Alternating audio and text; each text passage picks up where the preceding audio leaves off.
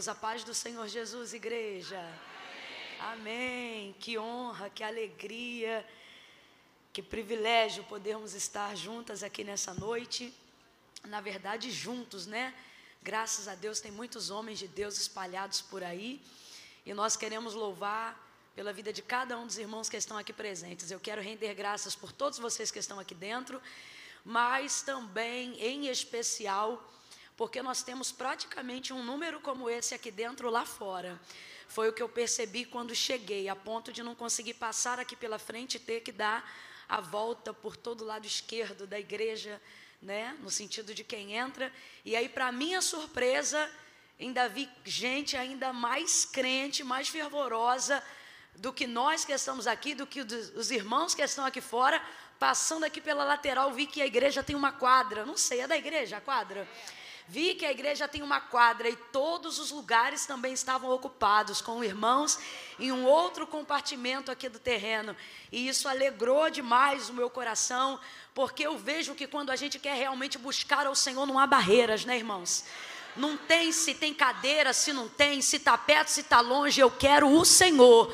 E eu sei que o Senhor vai me alcançar aonde eu estiver. E esses irmãos que estão lá fora, acompanhando pelo telão de estacionamento, acompanhando pelo telão da quadra, outras que já, pelo menos até o momento que eu tinha entrado, ainda não tinham cadeiras, elas estavam somente ao alcance da nossa voz, como eu estou vendo algumas pessoas ali perto da escada, simplesmente ao alcance da voz, sem sentar, mas estão aqui para adorar ao Senhor, e isso é maravilhoso.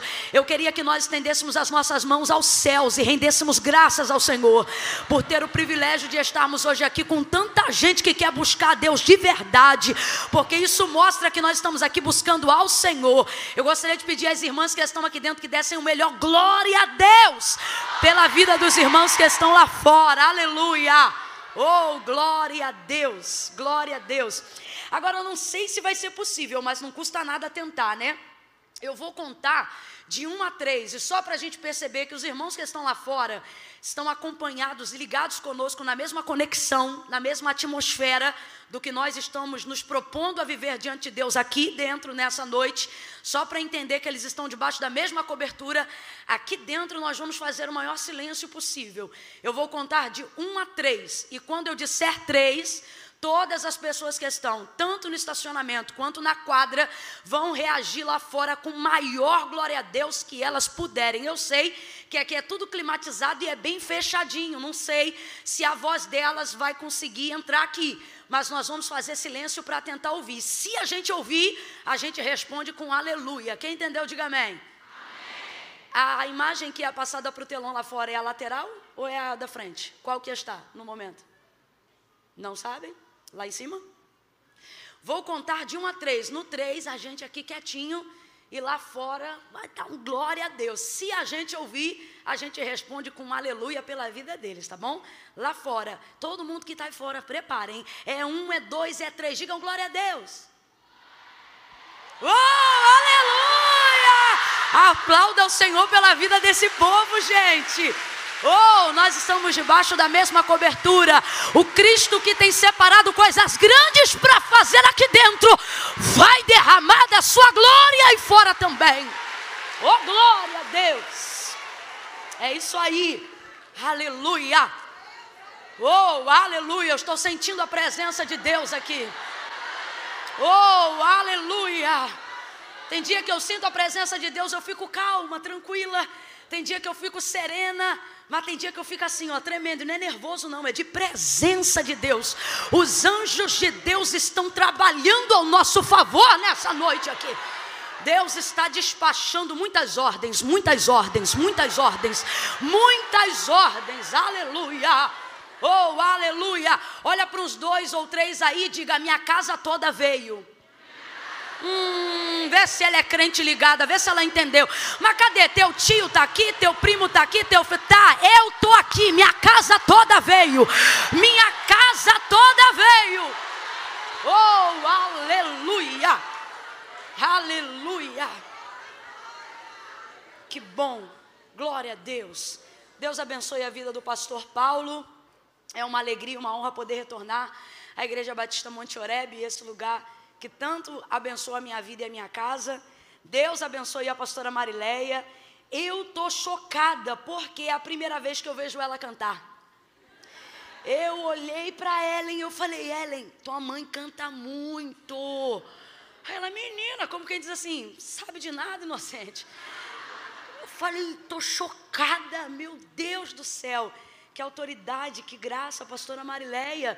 Por favor, cante mais vezes. Cante mais. Aleluia.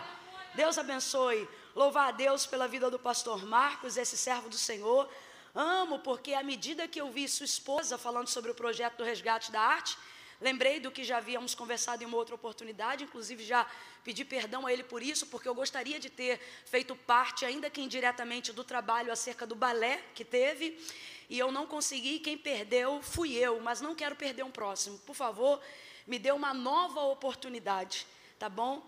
Então, como eu estava dizendo, me alegra porque ele e a esposa são muito fechamento um do outro. E isso é muito bacana. Se bem que eu estou pensando em levantar um processo investigativo, porque essa menina tem filho. E eu falei: você não me engana, não, você é do grupo dos juniores. Semblante de adolescente que só. Deus abençoe, irmã Thaís, a sua vida. Brincadeiras à parte, é claro, vocês são um casal muito de Deus, viu? Deus abençoe. Pastor Marcos ficou vermelho, não fica não, pastor.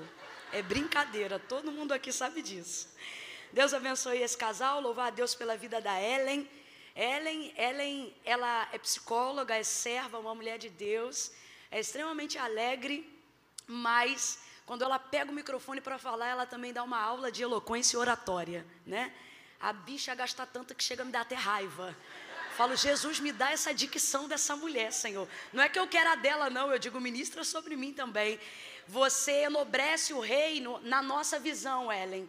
Em que sentido? A gente é, ouve você falar o que você traz para a casa de Deus, para a igreja, através de tudo que você conquistou, através do, do ensino, da busca pelo conhecimento, e faz a gente se sentir muito importante, como quem diz assim: no reino de Deus nós também temos pessoas excelentes para cuidar de nós, sabe? Deus abençoe sua vida, continue lhe dando graça. Louvar a Deus pela vida da irmã Ângela Nascimento, que está sempre ajudando aí no trabalho com a mulherada. Deus abençoe, irmã Angela. Hoje ela está rouca, mas vai dar glória. Vai ficar curada enquanto glorifica. E Deus abençoe também, feliz em estar conhecendo a ministra Roseli. Deus abençoe, irmã Roseli. Eu gosto quando, quando, glória a Deus. Gosto quando menciono um nome e percebo esse tipo de reação. Sabe por quê? é o tipo de gente que está dizendo assim, é isso mesmo, porque ela merece essa honra, porque a gente gosta dela, porque ela tem vida com Deus. Deus abençoe, irmã Roseli. Deus abençoe. Amém. Glória a Deus. Gente, vamos abrir as nossas Bíblias no Evangelho do Senhor Jesus, segundo escreveu Lucas. Lucas, capítulo de número 22. Glória a Deus. Lucas, capítulo 22. Aleluia. Oh, glória.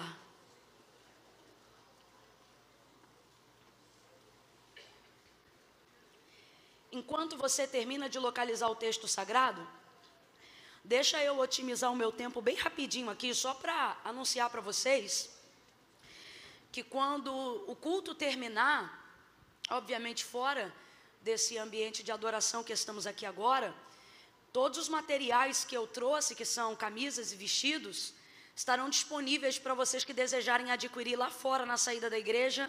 Acredito que nas proximidades dos, dos estandes de venda. É isso, Eliane? Eliane é chapa quente, irmão. Tenho um medo dessa mulher, isso é braba, rapaz. Mas é, são essas que Deus usa, né? As que, ó, Paulo vai escrever uma coisa, Eliane, eu não ia falar isso não, mas eu vou falar. Paulo vai escrever aos Coríntios e ele vai dizer assim, em dado momento: é, ainda que amando-vos cada vez mais, seja menos amados de vós. Deus me livre e guarda, não estou dizendo que você não é amada, não. Tanto que você é, que é por isso que você tem liberdade de fazer a obra de Deus, como é feita aqui nesse lugar, né? Mas, quando a gente tem um perfil assim, igual de Eliane, de obreira, que tem que cuidar, que tem que podar, que tem que dizer o que pode, o que não pode, o que deve, o que não deve, ou seja, que tem que ficar, às vezes, abre aspas, mal diante de quem é bom, é complicado, porque é você entender que o seu amor por Deus e pela obra dele é maior do que a necessidade de ser aprovada pelo coletivo. E eu vejo isso em você e precisamos disso um pouco também nós, viu? Deus abençoe sua vida. Eu sou assim, eu mordo, mas eu assopro. Então, quando fechar aqui esse momento, irmãos, vocês que desejarem adquirir, se bem que eu acredito que hoje é aquela coisa, né? Os últimos serão os primeiros, literalmente. Porque para a galera que quer adquirir, eu acho que vai ficar mais rápido e mais fácil para quem está lá fora. Não precisa ir agora, porque a minha galera lá sabe que a gente não trabalha com a venda do material enquanto o culto está em andamento, só quando de fato acaba. E aí eu estou dizendo isso porque eu creio que o pessoal lá de fora tem vantagem nesse sentido, né? Já estão lá pertinho, mas nós trouxemos uma quantidade para que todos aqueles que desejarem, vou fazer igual comercial, enquanto durarem nos nossos estoques, vão estar lá fora para atender vocês, tá bom? Com a galera que o Senhor me abençoe que tem trabalhado comigo. Tem aqui uma bata que é um dos carros-chefes, porque ela é muito popular, muito bacana de usar. A bata cinza, com a cruz e o leão no meio. Eu costumo falar rapidinho sobre ela, porque ela não é o carro-chefe à toa. Ocorre que ela faz o que dentro do meio da moda a galera chama de block color, que é quando você consegue colocar qualquer cor chocante sem contrastar e criar um ambiente harmonioso por causa do preto e do cinza. Se liga nessa tutorial que eu dei agora. Que isso! Mas está aí, eu sempre brinco com as irmãs quando eu anuncio que eu particularmente tenho algumas dela, dela, porque ela tem esse recorte na manga, fazendo o casado do preto com cinza. E você diz, irmã Camila, por que você trabalha assim? Porque eu descobri que esse modelo afina a cintura. E afinar a cintura é de Deus. Posso ouvir um amém? então tem essa lá. Tem uma também que foi feita pensando nos homens, tá legal? É uma malha estonada, bem descolada, com um leão de boca bem aberta, bem feroz. Completa para mim só para eu saber que todo mundo está me ouvindo. Você aí fora também, completa para mim. Eu disse que o leão está bem? Bem? Isso aí, bem feroz. Irmã Camila, então para quem é essa camisa? Rapaz, isso aqui é para macho alfa. Isso é para homem brabo, rapaz. Lá em casa, vez ou outra, quando eu digo que eu vou fazer uma coisa e o meu marido não quer que eu faça, e aí eu quero, né, num vigio naquela hora, e digo, vou fazer. Ele você não vai. Ah, eu vou. Você não vai. E aí ele vai chegando perto e ele é perfumado demais. Aí ele vai chegando, você não vai. Eu não sei, eu já não. Ele diz: Olha, Camila, quem chuta o portão dessa casa sou eu, hein? É o jeito dele dizer: Ó, você, quem manda aqui sou eu, você sabe disso, né? E mulher gosta disso, gosta de homem que tem pegada. Gosta de homem que é o macho alfa. É. Até mesmo tendo esses embates em casa, no final a gente quer saber que está sendo representado e que tem na nossa casa a cobertura de alguém que é firme. Quem faz tudo para agradar todo mundo a fim de ter amor, além de não conseguir o amor, ainda perde o respeito. Que, é que você está querendo dizer, irmã Camila? Primeiro o respeito e depois o amor vai ser muito bem administrado, né? Então, se você tem um leão lá na tua casa, tu leva, entendeu? Ah, irmã Camila, meu leão está devagar e joga nele, minha filha. Joga esse leão em cima dele que ele vai rugir, a juba dele vai levantar. Eita glória! Olha lá, elas até aplaudem, ela fica animada. Tem o mesmo modelo. Tem o mesmo modelo, não, tem a mesma estampa no modelo black, toda preta, tá? Aí você diz assim, irmã Camila, mas você trouxe essa camisa para um evento onde sabe que a maioria é mulher? Trouxe porque minha mãe inventou de botar essa camisa. A minha mãe, ela, no dia que eu fui fazer a sessão de fotos para trabalhar com esse material, e deixa eu aproveitar aqui para abrir um parênteses, irmã Camila, por que, que você trabalha com esse material? Porque Deus me autorizou a trabalhar com ele já há algum, algum tempo, a fim de conseguir contribuir mais ativamente com a obra missionária. Então, quando você adquire qualquer um desses materiais, você está ajudando algumas bases dentro do solo brasileiro que Deus nos direcionou. Sertão da Bahia, norte, nordeste, extremo norte do país e coração do Amazonas áreas onde dentro do solo brasileiro o nome de Jesus nunca antes havia sido mencionado. E nós estamos conseguindo desenvolver um trabalho de evangelização através de uma ação social muito forte. E é um sonho para mim realizado que a igreja tem me ajudado e, obviamente, junto com isso, se realizado comigo, porque eu já trabalhei muito no, no que tange abraço, a perna, a levar o que eu tinha na minha casa e eu sonhava com o dia em que eu poderia contribuir de maneira expressiva, monetariamente falando, que é você conseguir usar menos logística e mais efetividade no impacto missionário. E hoje, com a ajuda da igreja, a gente consegue fazer isso. Enviar ofertas extremamente expressivas, onde a gente consegue não só ajudar um projeto, mas começar e concluir no sentido, tipo assim, o que nós vamos fazer com essa oferta? Ah, vamos fazer um prédio? Então a gente consegue dar continuidade de maneira objetiva por causa da venda desse material. Então, só para você entender, o objetivo é esse. Aí voltando minha mãe, no dia que eu fui fazer a, a, modelagem, né, as fotos para desenvolver aí o, o loja virtual Camila Barros OFC, que é uma forma de você conseguir adquirir via WhatsApp, minha mãe não estava, vamos dizer assim, no casting das modelos. Só que ela não sabia. Aí ela me chega toda arrumada e diz: Eu vou fotografar. Então tá bom, mãe, você fotografa. Aí ela pegou justamente essa camisa, mas a bicha é terrível, rapaz. Ela meteu uma calça pantalona preta, uma jaquetona de couro, jogou essa blusa aqui, que ela é masculina, mas quando você usar ela no feminino, ela deixa a mulher à vontade, porque ela é long line, né? E aí ela colocou por cima e botou lá. E aí agora eu tenho que levar nos eventos mulheres. Porque se vocês forem lá na página, vocês vão ver minha mãe vestida e vocês vão dizer, não é que o negócio fica, né? Punk mesmo. Tipo, eu sou mais assembleonossauro, não combina. Mas pra galera, né? Que é mais assim, igual minha mãe, arrojada pra frente, minha mãe é crente até o tutano, viu? Combina a beça. E agora eu tô tendo que divulgar entre as mulheres, porque a mulherada quer saber qual é a que minha mãe usa. É essa daqui. É essa aqui. Isso aqui é crente arrojado, irmão. Isso aqui é para quem quer causar. Tá? Aí aquela pessoa, irmã, eu não gosto. Eu estou indo para o culto, não estou indo para uma festa. Se for minha mãe, minha mãe diz, querida, meu culto é uma festa. É nesse, é para essas irmãs aí. Elas vieram hoje, eu estou percebendo. E tem esse outro que é o queridinho delas, o vestido baby look, longo preto, com leão colorido. Estou vendo uma ali já usando. E a galera está adquirindo ele com vontade, porque eu digo que ele derruba 10 anos em qualquer idade. Meu irmão botou uma sandalinha, um tênisinho. Se tiver 60, vão dizer mentira, é 50. Se tiver 50, vão dizer que é 40. Se tiver 40, vão dizer é 30. Tem gente que ainda acha que eu estou na casa dos 20. Olha Deus aí. Aleluia. Alguém pega aqui para mim? Obrigada. Oh. Lucas capítulo 22. Foi a palavra que Deus colocou no meu coração para essa noite. Verso 28 em diante. Oh, aleluia.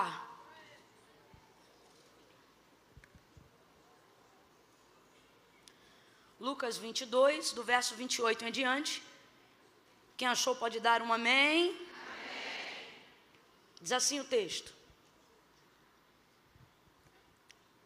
Vós sois os que tendes permanecido comigo nas minhas tentações.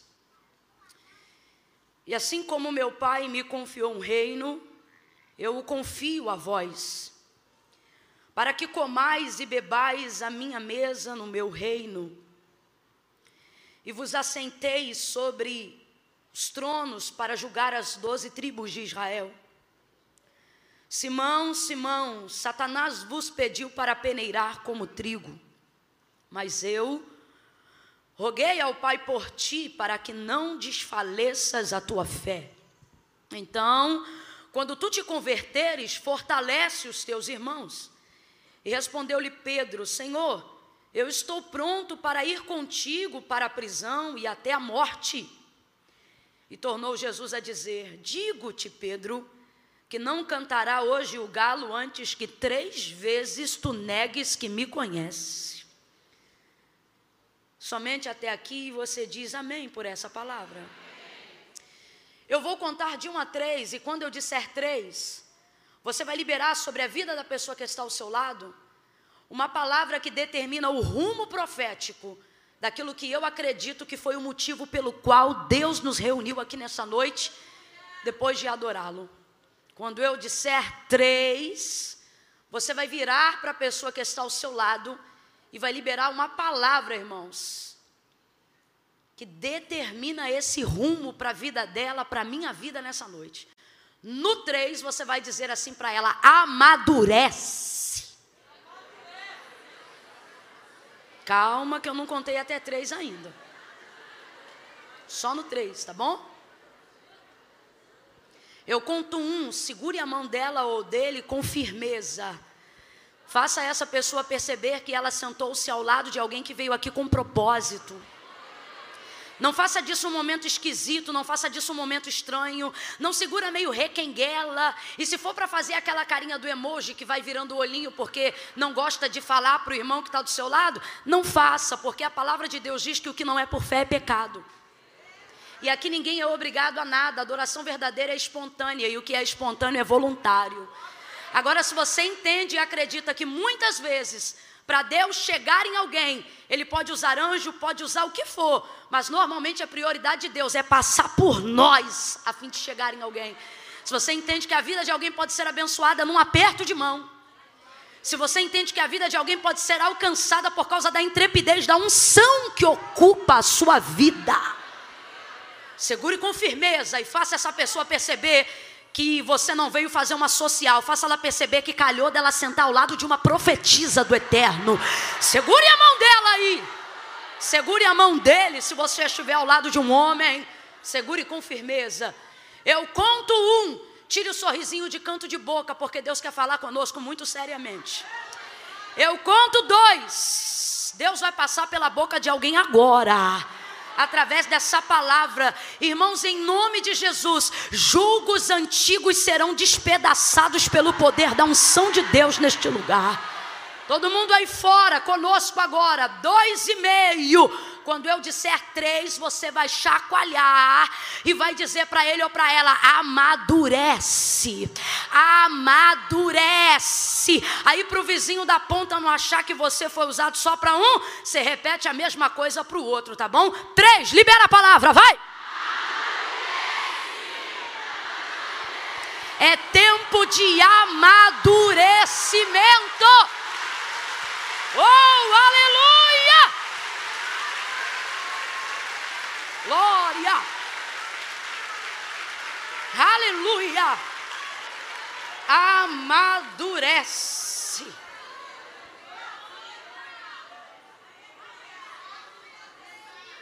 Aleluia!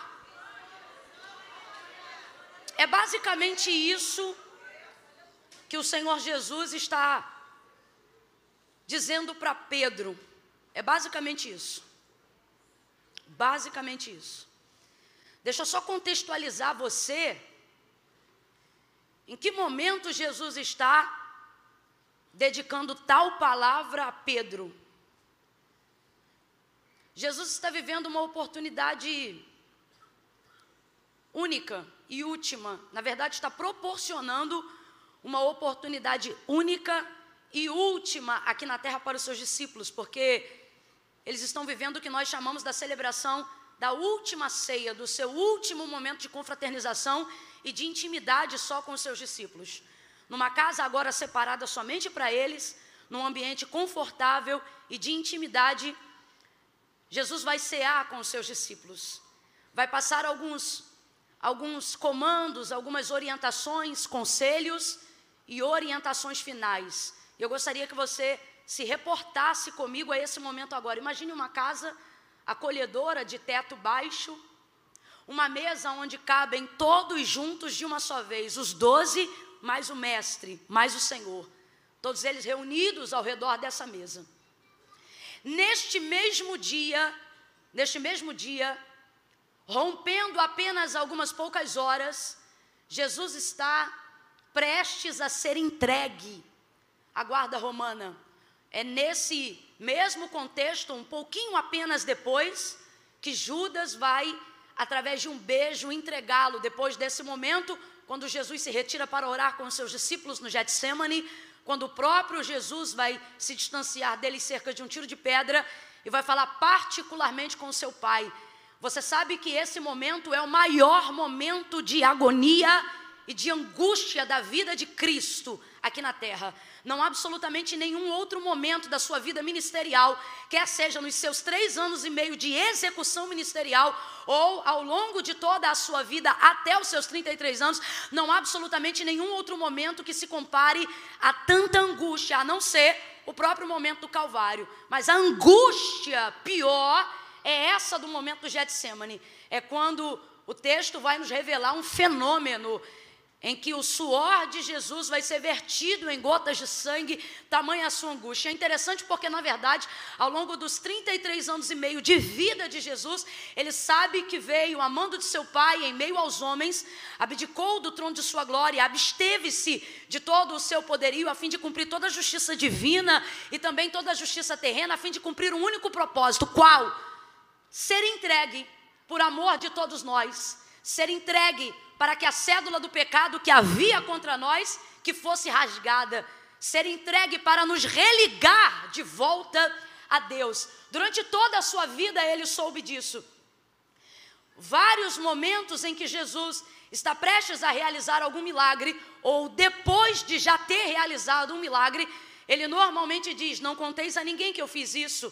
Ou é, ele diz: Ainda não é chegada a minha hora, quando na verdade operou o milagre que Maria, sua mãe, estava acabando de pedir acerca do primeiro milagre que foi realizado nas bodas de Caná.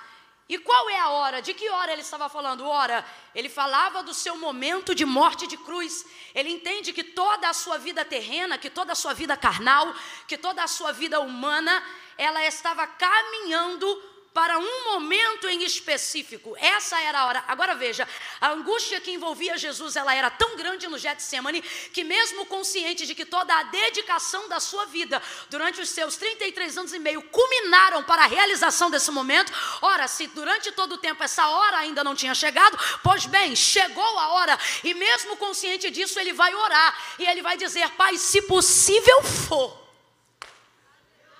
isso leva a gente a entender o nível de angústia tem coisas que, por mais que você tenha consciência de fazer, por mais que você saiba o dia e a hora, o momento de fazer, nada tem o poder de te livrar emocionalmente do trauma que é fazer aquilo, da dificuldade que é fazer aquilo.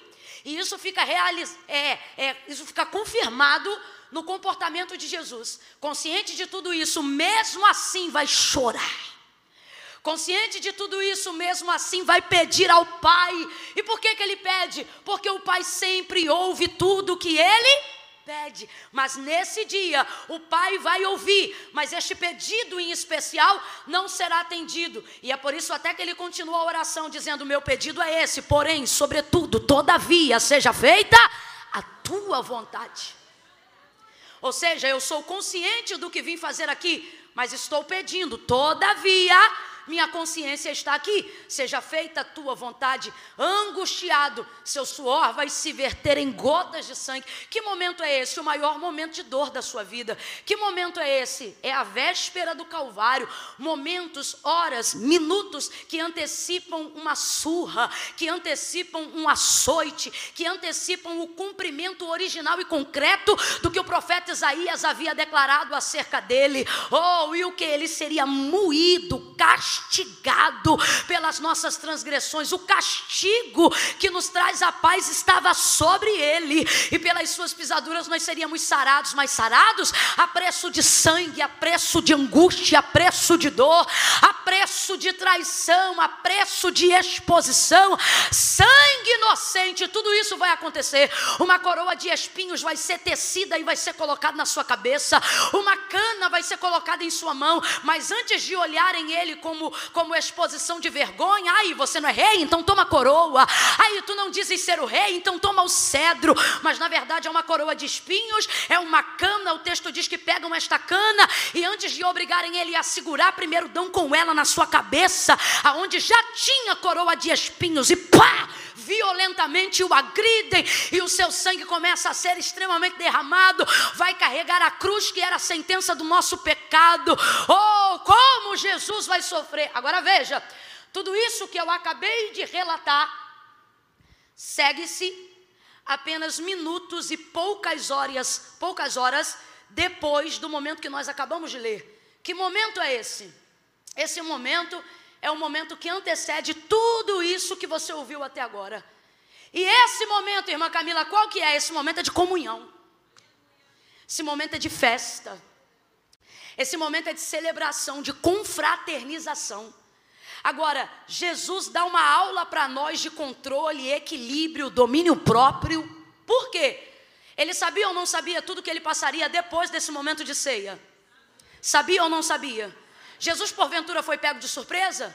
Claro que não. Se no período da celebração, enquanto ele está em comunhão com todos os seus discípulos ao redor da mesa, ele mesmo olha para Judas e diz: O que tendes a fazer, faze-o logo, faze-o depressa. Consciente de que isso já aproximava a sua hora, consciente de que sua hora era chegada, eu vou perguntar de novo: Jesus sabia tudo isso que eu relatei, que lhe iria acontecer depois do momento do, da celebração da ceia, sim ou não? Sim ou não, igreja? Sim ou não? Consciente de tudo isso, ele não vai permitir com que absolutamente nada do que ele está para viver depois roube dele a alegria do agora. Que capacidade fenomenal! Agora, essa não é uma capacidade apenas de Cristo, mas uma capacidade que foi compartilhada aos homens. Se assim não fosse, o próprio Cristo jamais teria compartilhado conosco o seguinte ensinamento: não cuideis de andar ansiosos por coisa alguma. Há uma capacidade em nós para que nós possamos fazer o que Jesus está fazendo nesse momento. O que, que Jesus vai fazer? Agora, no seu momento de celebração, ele vai aproveitar esse momento para dar alguns conselhos finais, para dar algumas orientações. Afinal, ele, na sua natureza humana, vai se ausentar. E você sabe que três dias é o suficiente para quem não está estruturado se afastar daquilo que aprendeu. A maior prova disso é que uma das primeiras realizações depois de Jesus, depois da ressurreição de Jesus, é ir de encontro aos discípulos de Emaús. De que discípulos são esses? Discípulos dos quais o próprio Jesus, antes de ser crucificado, já havia dito: ficar em Jerusalém. A ordem era para ficar em Jerusalém, não importa o que acontecesse, mas Jesus já vai ter que vir da ressurreição, tendo que buscar esses dois que estão saindo da direção e do comando que ele havia dado. O próprio Jesus vai demonstrar momentos de descontentamento, não com a sua liderança, mas com a maneira deles aprenderem. Vez ou outra ele dizia: vocês são tímidos. Vez ou outra ele usava os discípulos como exemplo da geração. Oh, geração incrédula, até quando vocês me terão convosco? Ele estava dizendo: até quando vocês vão, vocês vão negligenciar a oportunidade de aprender comigo? É como se Jesus dissesse: se vocês, se vocês estão tímidos agora na minha presença, o que será de vocês na minha ausência? Então Jesus vai aproveitar esse momento de celebração agora para dar alguns comandos finais. Jesus vai falar sobre a manifestação do seu reino. E eu acho que é, dentre muitas coisas que fazem ele ser Deus, essa é uma das que me chama a atenção. Qual? Perceber que somos falhos, perceber que temos pontos de negligência, perceber que temos pontos de erro, mas ainda assim não nos destituir do comando que ele nos deu. Por quê? Porque na verdade não é que ele acredita em nós, é que ele acredita nele. É que ele acredita no investimento dele, no poder do nome dele, no ensino dele. Por que, que eu estou dizendo isso? Ah, gente, dá uma olhada rápida entre os discípulos. E como diz o próprio Augusto Cury, olhando rapidamente por cima, você vê um sanguíneo, você vê um outro bipolar. E Jesus está entre todos eles, sabendo que um deles é o traidor e ainda assim consegue chamá-lo de amigo. Jesus está sendo hipócrita, leviano, sagaz? Não. O que, é que Jesus está dizendo? Aquilo que você faz contra mim não muda quem eu sou para você. Amigo, amigo. Uma das coisas que fazem de fato Deus ser Deus na sua divindade é a consciência que ele tem, se assim eu posso dizer, de que ele sabe que faz por nós coisas que ele sabe que nós não somos capazes de fazer por ele e mesmo assim continua fazendo, continua livrando, continua guardando, continua curando, porque a sua ira dura só um momento, mas a sua misericórdia se estende de geração em geração participando desse momento agora com seus discípulos e dando esse comando, Jesus vai dizer: Olha, como meu pai me confiou um reino, eu confio esse reino a vós. Jesus não permite com que aquele momento seja destruído no coletivo por causa do que ele vai passar no individual. Jesus está dizendo a alguém hoje aqui: até quando você vai destruir o coletivo por causa de problemas individuais? Até quando nós vamos permitir que a nossa ansiedade não domine só a gente, mas também destrua o ambiente do lar, destrua a convivência conjugal, destrua a paz do ambiente de trabalho? Consciente de que vai viver todas essas coisas, o controle está em suas mãos. E o texto diz, irmãos, agora avalia comigo esse dia. Vamos comigo lá para aquela sala onde Jesus está com seus discípulos. Ele pega o cálice, ele pega o suco da vide e ele diz assim: Este agora é o meu sangue que é entregue por vós. Eu estou fazendo essa aliança com vocês. Quem é que gosta de culto de ceia? Diga amém. Quem aqui costuma ter uma roupa especial porque tem em grau mais elevado o culto da ceia? Diga eu aqui. Uhum, eu sei como é. É um culto que a gente chora mais, é um culto que a gente se entrega mais, porque a gente sabe do que está sendo lembrado. Agora imagine um culto, abre aspas, é só para você entender. Imagine um culto onde o homenageado é o celebrante. É só para você entender a oportunidade que os discípulos estão tendo ali naquele momento. Você imagina, irmãos, se por muito menos numa imagem não corpórea, mas na manifestação do Espírito, quando ele passa na igreja, já tem gente que cai de um lado, outro que chora três dias, outro que não consegue falar português, outro que é batizado no Espírito Santo, outro que é curado na hora. E quando alguém pergunta o que é essa doideira, você diz: Jesus passou lá no culto, rapaz, Jesus passou lá na palavra. Oh, meu Deus, eu recebi uma coisa de Deus. Agora você imagina o lugar em que o próprio Jesus, sendo o Senhor, é também o dirigente do trabalho. É mais ou menos isso, é mais ou menos isso. Aí ele mesmo pega, ele diz: Olha, está aqui, esse é o meu sangue que é entregue por vós. Aí ele parte o pão, e eu não sei, mas me parece que esse partir de, do pão é de um jeito que só quem for para as bodas do cordeiro vai ver de novo. Porque os discípulos no caminho de Emaús andam com o Cristo ressurreto, andam com ele, falam com ele, ouvem ele, olham para ele e não identificam que é ele. Mas quando entram na casa, o texto diz que ao partir do pão, um catuca o outro e diz: É ele. Que partido do pão é esse? Aí ele parte o pão e ele diz: Olha, este é o meu corpo que é partido por vós. Ele diz: Olha, eu vou fazer uma aliança com vocês. Enquanto todos nós não estivermos juntos para beber disso aqui, no meu reino eu não tocarei mais no suco da vida, meu irmão. Se tiver uma adega no céu, ela está guardada desde o dia que Jesus subiu, para poder dizer: Eu só vou tomar de novo quando vocês se assentarem à minha mesa comigo no meu reino fez com eles uma aliança extraordinária. Quem está conseguindo se transportar para esse momento, diga glória a Deus. Quem está conseguindo se imaginar ao redor da mesa, imaginando o próprio Jesus servindo e conversando e sorrindo, e amando e perdoando e instruindo, essa oportunidade eu vou viver ela, eu vou viver ela, assim como Ele é, nós seremos, e como Ele é, nós o veremos, as bodas se aproximam. Agora os discípulos tiveram a oportunidade de viver uma prévia disso. Aí olha, gente, que coisa extraordinária. Prestes a viver tudo isso depois, o texto diz que, tendo ceado, cantou um hino. Que será que Jesus cantou? Agora você imagina, se, se, se a pastora Marilé cantando, a gente já se arrepia. Eu fiquei chocada. Não. Aí fiz assim para quando vem alguém cheio de Deus e ministra, a gente diz: Meu Deus. Você imagina Jesus terminando a ceia e puxando uma canção.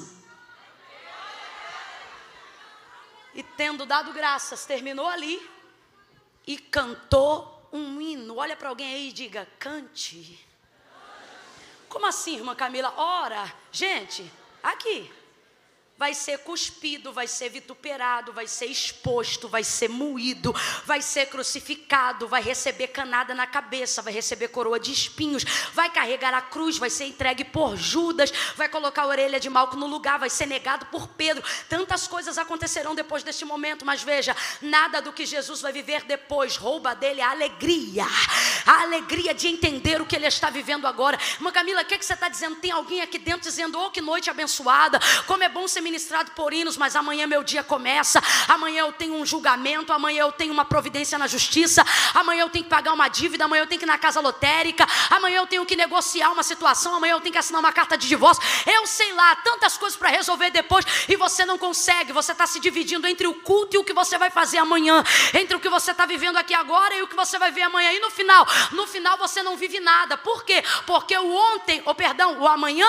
não tem o poder de mudar o seu hoje. E o seu hoje, o seu hoje tem poder até de definir o amanhã. Mas quando? Hoje? Não, só amanhã. Irmã Camila, o que, é que você está dizendo? Estou dizendo que se eu ficar pensando no amanhã, eu não resolvo nada. Mas se eu viver hoje, eu chego amanhã preparada. Eu chego amanhã fortalecida para receber o que eu tiver que receber, perder o que eu tiver que perder, assinar o que eu tiver que assinar. Quem é Jesus? Jesus é alguém que tem um controle incrível. Ele não permite com que aquilo que vai viver amanhã roube dele o agora. Jesus está dizendo a alguém aqui: cante nessa noite, celebre nesta noite, adore nesta noite. O que você vai fazer amanhã já está entregue na mão de Deus. Então celebre a comunhão hoje, adore hoje, dê lugar a Deus hoje, fale com Ele hoje, dê o melhor glória a Deus que você puder hoje. O melhor aleluia hoje é hoje. Aí Jesus canta e vai dar instrução para eles. Olha, como meu pai me confiou um reino, eu confio esse reino a vós. Dentre essas, essa Jesus vai dar outras instruções. Só que olha que coisa louca que vai acontecer nesse contexto. Quando Jesus termina de fazer isso e canta um hino, gente, eu já ia estar arrebatada.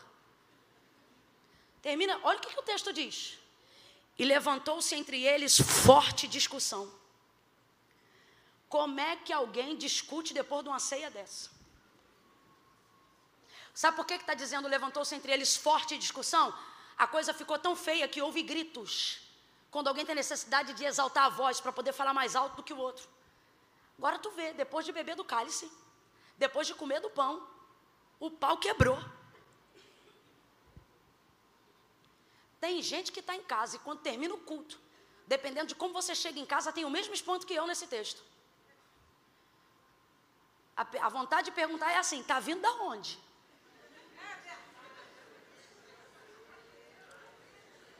Não, não, não foi para a igreja que você falou que ia?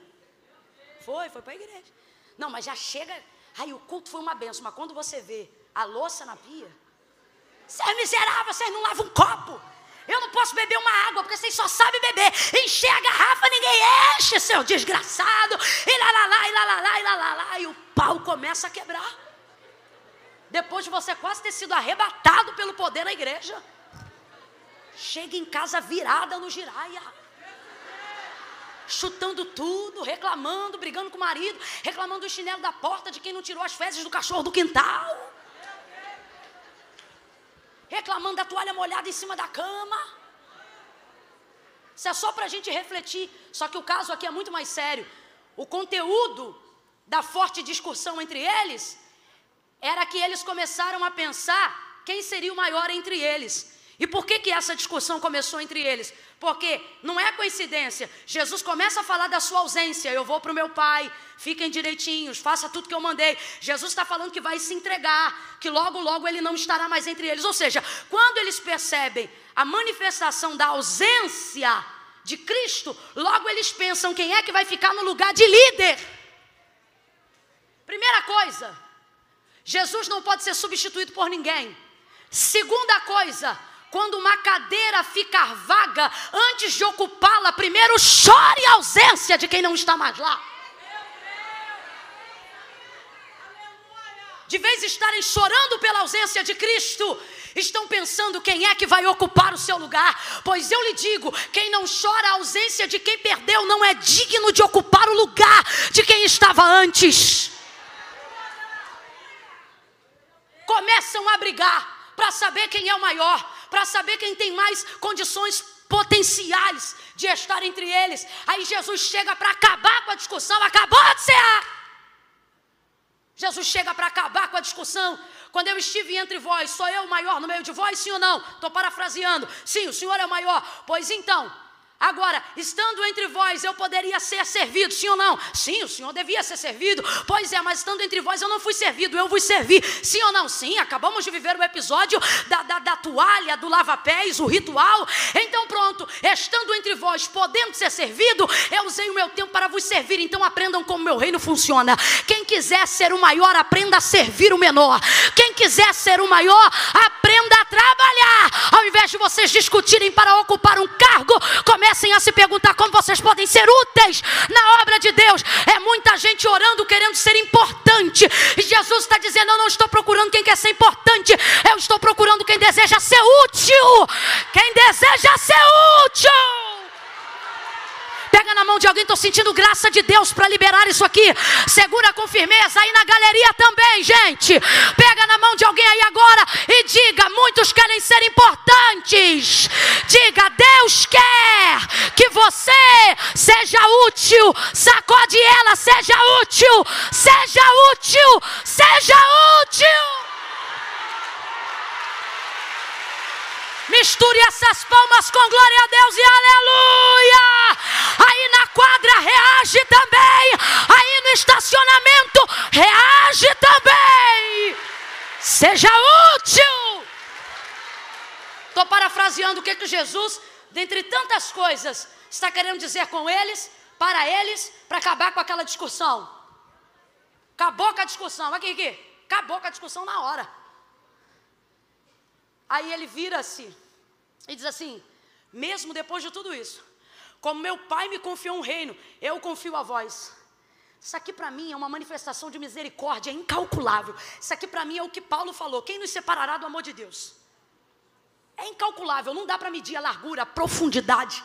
Por quê? O pau está quebrando, ele nem se ausentou, porque querem saber quem vai ser o maior. E consciente de que tipo de pessoas ele está confiando no reino do Pai, mesmo assim ele diz: Eu confio a vocês. Você já viu quando nem você acredita em uma coisa a seu respeito, mas tem tanta gente acreditando que você diz: Meu Deus, eu tenho que dar um jeito. Deus também trabalha um pouquinho assim. Você já, aqui, trocando para miúdos, você já viu quando você está já no limite e quer quebrar o pau? De repente passa alguém perto de você e diz assim: Irmã, a irmã me inspira tanto. Já viu? Já aconteceu isso com você? Já aconteceu o dia que você decide, você decide. Você diz assim: hoje eu vou chutar o tabernáculo. Eu vou arrebentar com a tenda. Aí alguém manda um zap para você, menina, minha vida mudou desde o dia em que você foi lá na minha casa e orou. Olha, te conhecer foi uma bênção. Aí você diz, rapaz, eu não valho nada não, mas para não decepcionar essa irmã. Eu, já aconteceu isso com você? Comigo também já aconteceu. Tipo assim, eu, eu tenho, tive algum problema com alguma companhia aérea para poder chegar em algum compromisso, acontecer alguma coisa. Aí quando eu chego lá, dá tudo errado, a companhia não faz nada direito e o funcionário não está capacitado para responder. E eu tenho muita dificuldade, não com o não saber, eu tenho dificuldade com a falta de humildade em admitir que não sabe e aí mentir, enganar e fazer qualquer coisa. E aí, numa hora dessa, eu perco um pouco do controle. E quando eu penso em perder, que já entrou em ebulição dentro, quando eu estou pronta que eu vou quebrar o pau do lado de fora, aí a pessoa olha para mim e diz assim: Eu te conheço.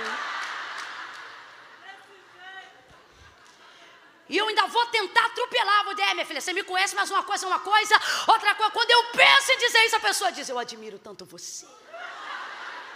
Aí eu já vou diminuindo. Mas ainda está aqui. A irmã é uma bênção. Aí eu já reio.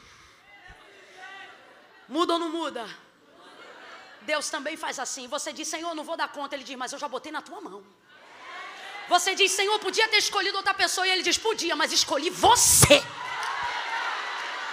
Ah, Senhor, mas vão me criticar, não vão gostar. Alguém vai olhar para mim, alguém vai dizer assim: Eu acho que você não merecia. E você querendo bater boca, dizer: É, mas nele me escolheu. Não, não é assim não. Isso aqui é a maior manifestação da graça do Reino de Deus sobre nós. Como assim, irmã Camila? É quando, por exemplo, Deus confia algo a você, quer seja uma família, um marido, um cargo, e por causa da nossa incompetência, incapacidade, desequilíbrio, o momento pessoal da nossa vida, a gente pensa: Eu não vou dar conta desse ministério, eu não vou dar conta desse esse cargo, eu não vou dar conta da minha empresa, eu não vou dar conta nem realmente ser crente. Irmã Camila, eu acho que eu não vou dar conta de nada, nem da minha salvação. Aí Jesus está dizendo: não precisa dar conta, não, só precisa confiar.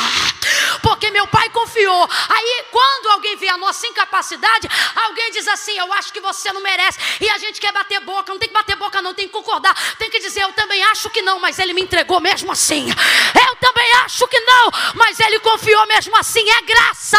Deus está dizendo a você: você vai experimentar novos níveis de manifestação da graça de Deus sobre a tua vida. Sacode os dois ou três aí e diga: é graça, é graça, é graça. Eu realmente não merecia um marido desse, mas é graça.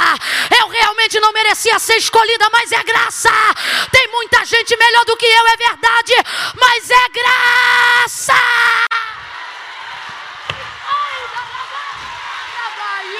Graça! Hey, baraijo! Elebla shande rebacandaraia! O que, que faz um Pedro que nega Jesus no momento mais importante da vida de Jesus, ser o primeiro apóstolo, ser o primeiro, o primeiro doutrinador da igreja, graça.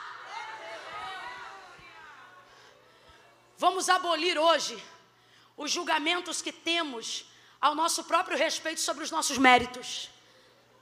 Porque são eles que estão destruindo a nossa capacidade de desfrutar tudo aquilo que o céu quer nos ensinar, quer nos confiar. Mesmo depois de um episódio ridículo desse, quando eu digo ridículo, é porque imagine, irmãos, o Filho do Deus vivo na celebração do ato mais solene da igreja até o dia de hoje e o desfecho disso ser uma discussão. Jesus acaba com aquilo promove a manifestação de sua graça. E diz: Olha, mesmo assim, é basicamente isso. Como meu pai me confiou um reino, eu confio a vós. Eu o confio. Teu marido pode não acreditar em você. Teu pai pode não acreditar em você, teu filho pode não acreditar em você. Hoje Jesus te trouxe aqui para dizer: Eu confiei algo a você. E eu estou confiando este algo a você. Não transfira a sua responsabilidade de ser mãe. Eu confiei isso a você. Não transfira a sua capacidade de liderar. Eu não estou nem aí se você vai ser a melhor líder do Brasil. Eu confiei a você a capacidade de liderar esse departamento, de liderar essa empresa. Como meu pai me confiou um reino, eu confio a vós. Só que olha que coisa interessante. Tendo dito isso, ele se vira rapidamente para Pedro e diz: Simão, Simão, quem você acha que começou a briga? Os doze estão discutindo, mas ele só exorta de maneira diretiva um. Quem você acha que começou essa fusaca? Hum?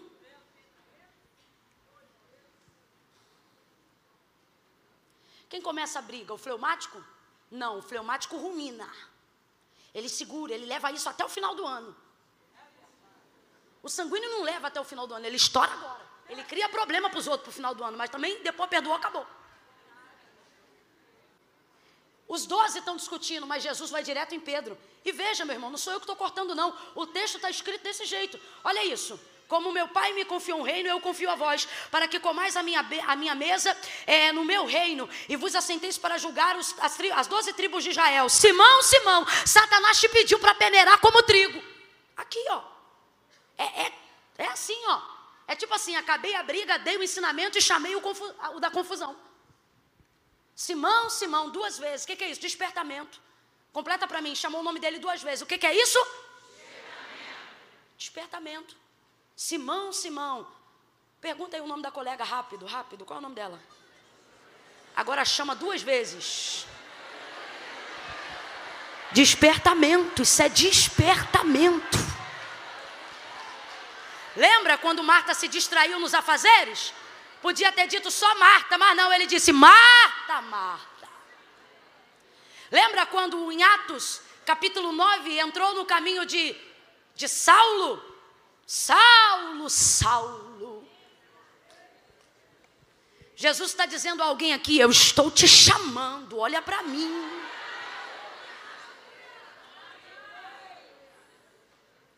Simão, Simão. Irmão, a confusão pode estar solta. E você pensa, Jesus visita todo mundo. Não, Jesus não visita todo mundo. Jesus visita quem influencia, quem começa. Arão e Miriam, os dois falaram de Moisés, mas só um viveu a sentença, Miriam. Você pode dizer que é por causa do peitoral de juízo, porque ele era sacerdote, Deus não luta contra Deus. Mas como mulher, eu posso te dizer que eu acredito que quem levantou a questão, segundo o texto, foi Miriam.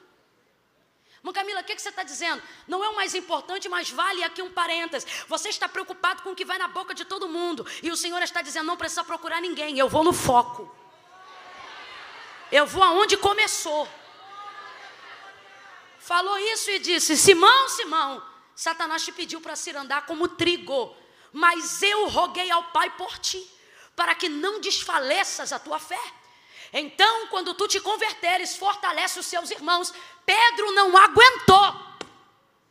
Por que, que não aguentou? Porque acabou de cear. E olha o que, que Jesus está dizendo para ele: Satanás te pediu, até aqui tudo bem. Mas eu roguei ao Pai por ti. Melhor ainda, Jesus me conhece e me livrou, porque é meu amigo, porque é meu Senhor. Até aqui ótimo, eu estou. A minha vaidade não foi afetada, o meu ego não foi atropelado. Opa, estou bem na fita. Eu roguei ao Pai por ti para que não desfaleças a tua fé. Então, e é aqui que tudo muda.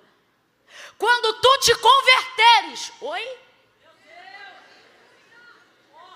Vou falar rasgado, que é para todo mundo entender. Tomou ceia, mas tu não está convertido tomou parte no sangue, bebeu do cálice, comeu o pão, estou te inserindo na videira, estou te inserindo no corpo, mas a obra de conversão não está concluída, tu não é convertido. Eu tenho um amigo lá em Brasília que quando eu faço alguma, alguma coisa errada, falo alguma bobagem, alguma coisa assim para mexer, para brincar com ele, ele vira para mim na hora e diz assim: tá ceando assim? É um jeito de dizer assim: tu é crente, miserável. É mais ou menos isso. Quando tu. Agora tenha esperança, por quê? Porque não há exortação de Jesus sobre a vida daquele que ele ama, sem vir salpicada de misericórdia. Olha o que, que ele diz. Então, quando tu te converteres, ou seja, tu não está, mas vai, vai ficar. E ele diz assim: Olha, vai ficar tão bom, tão bom, que quando tu te converteres, tu vai fortalecer a fé dos seus irmãos. O que, é que Jesus está dizendo nas entrelinhas? Pedro, você é bom, mas não está pronto.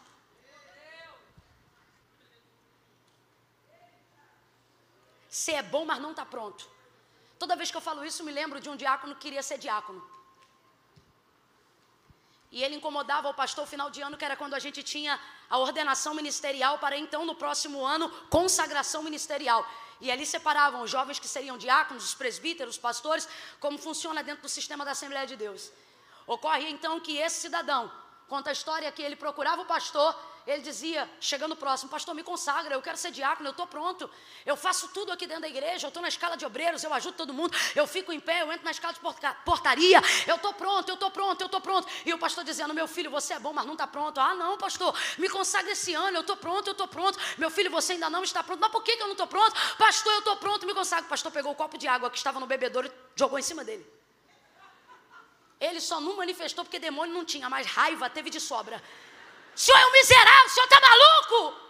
Foi a reação instintiva dele. Aí o pastor disse: Está vendo como é que você não está pronto? Acabou com a conversa ali na hora. Entenda, parece radical, mas faz sentido. Pedro, quando tu te converteres, tu fortalece os seus irmãos. Só que isso foi falado na frente de todo mundo. Olha o que, que Jesus está dizendo. Pedro, você não está pronto. Satanás te pediu para peneirar como trigo. Complete aí para mim, por favor, gente. O trigo, depois de maduro, vai para a peneira, sim ou não? Sim ou não? Alguém aqui, na farinha, na saca que tem em casa, adquire quando compra o trigo ainda dentro da espiga? Não, ele é peneirado, ele é triturado, ele é moído, ele passa pelo processo natural de quem já amadureceu. Então, complete para mim com inteligência: trigo, depois de maduro, vai para a peneira, sim ou não? Vai para a peneira, sim ou não? É sim ou não? Vai para a peneira, sim ou não? Sim. Então, se o próprio Satanás reconhece que ele quer ser peneirado e o próprio Jesus admite: Pedro, você é trigo. Eu te respondo: vai para a peneira, sim ou não? mas ele está em processo. O que, que significa? Você é trigo, mas ainda não está maduro. Então eu roguei ao Pai por ti. Por quê? Porque eu não quero perder o investimento que eu fiz até em você. Que investimento? Ora, você não é joio, você é, mas não está maduro. Então eu estou aqui, Pedro, para te dizer que você é bom para te dizer que você vai se converter, para te dizer que você vai liderar a igreja, para te dizer que você vai ser o maior acrescentador que a igreja primitiva já viu, para te dizer que você vai buscar tanto que você não vai se achar digno de morrer morte de cruz como eu e vai pedir para virar a cruz de cabeça para baixo. Eu estou aqui para dizer que vai ter tanta carga de poder na tua vida que você não vai inventar que a sombra cura, é a manifestação da minha presença que vai curar as pessoas que estiverem debaixo da tua sombra. Eu estou aqui para dizer que você vai ser perito em quesitos doutrinários eu estou aqui para te dizer que você vai lançar fundamentos da eclésia. Mas por hora, Pedro, aguenta a pressão. Você não está pronto, meu camarada. Ele de vez ouvir isso e ficar, ó. Por quê? Quietinho. Porque Jesus não acha, Jesus sabe. Você tem que parar de se comportar nas suas orações, falando com Deus, e principalmente ouvindo Deus falar com você, como se Deus ou Jesus estivesse emitindo uma opinião a seu respeito. Ele não opina, ele não acha, ele sabe. Deus sabe a seu respeito coisas que você só vai descobrir de si mesmo daqui a 10 anos. Ele sabe. Se Deus chegar para você hoje e dizer assim: minha filha, você está soberba, não é opinião, é constatação. Desce imediatamente. Ao ouvir isso, quando tu te converteres, entendendo o contexto, qual é a dele? Fica quietinho. Tu não está pronto, mas vai ficar, mas não está. Olha como ele responde: Senhor, estou pronto.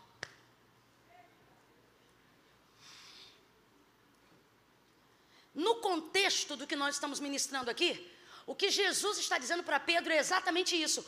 Pedro, você é bom, mas não está pronto. Aí ele ouve a exortação, ele ouve, perdão, o despertamento, e de vez ficar quieto ou dizer amém, não. Olha como ele responde: estou pronto. Vez ou outra a gente faz isso. Quem fulano pensa que é para falar comigo desse jeito? Jesus acabou de dizer, Pedro, você é bom, mas até o que é bom, se for usado antes do tempo, estraga o que deveria ser tão bom. Quem já comeu manga de um bom pé? Um pé que você diz assim: Ó, oh, eu tive minha infância lá no cantão da estrada de Madureira, num lugarzinho chamado Marapicu, depois de Cabo Sul. Tinha várias mangueiras na rua da minha avó, tem até hoje mas tinha uma que ficava na casa da Tuca. A manga que dava na casa da Tuca não dava no quintal de ninguém, era da Tuca. Qual o problema? O problema é que a Tuca bebia muito. Quando a Tuca estava bem, ela deixava a gente pegar. Se a Tuca tivesse azedada, ninguém vai pegar minha manga. E naquela época não tinha muro, era tudo cerca. O que eu já fiquei de arranhadão aqui, ó, para poder, ó, pegar manga na casa da Tuca sem ela ver. Porque eu não sei explicar. Obviamente, porque a semente era muito boa da manga que foi plantada lá. Eita manga boa. Ela era gente muito boa. Não sei como está hoje, espero que já salva. Porque já abençoou muito a gente lá. Não só com manga, mas com muitas outras coisas. Era uma pessoa muito divertida. A filha dela também de igual forma. Mas quando estava azeda, estava azeda. Mas a gente queria manga da tuca. Vamos supor, entendendo você que o pé é bom, a manga é boa. Mas se você pegar verde, você vai desfrutar de todo o sabor que ela tem para te oferecer? Não, não vai. É exatamente isso aqui. O que, que você está dizendo? Crescimento não determina amadurecimento. Vamos falar a verdade aqui? Vem comigo a galera de 15 a 30 anos de idade. Fala para mim hoje, você que tem 30, dos 18 para cá, você aprendeu muita coisa assim ou não? Fala a verdade. Entre te oferecer hoje dinheiro, casarão, status profissional. E, e se eu pudesse te oferecer assim hoje, ó, eu vou te fazer voltar à idade de 18 com a cabeça que você tem agora. Ah, o que, que você escolhia? Voltar no tempo, sim ou não? Sim ou não? Mas peraí, com 18 você já é considerada como adulta. Com 30 você também já é considerada como adulta. O que, que você está dizendo? Você é adulta, mas sente que ainda não estava madura. Imagina se a gente volta com. Eu não sei porquê, mas eu estou frisando 18, porque principalmente entre nós mulheres, a gente acha que quando vai fazer 18 vai ficar rica, vai casar, vai sair de casa, vai morar sozinha, vai ter carro. Com 18 está tudo pronto. A gente cria essa ilusão na adolescência. Quando eu fizer 18 anos, eu vou embora daqui. A gente grita. Vocês vão ver. Com 18 anos, a gente se vê de carro, a gente se vê com. Meu Deus do céu, a gente não sabe de nada. Ai, Jesus de Nazaré.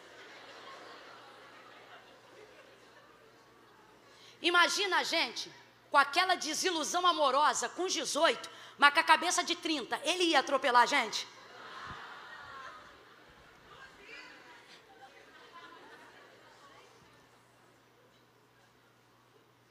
O que, que Jesus está dizendo? Pedro, não é porque você cresceu, não é porque você me conhece, não é porque você acabou de A que você está maduro.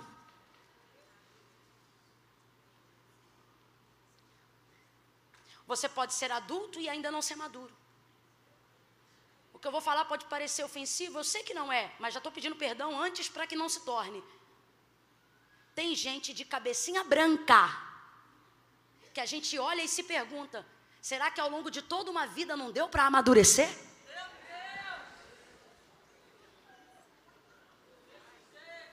Meu Deus do céu.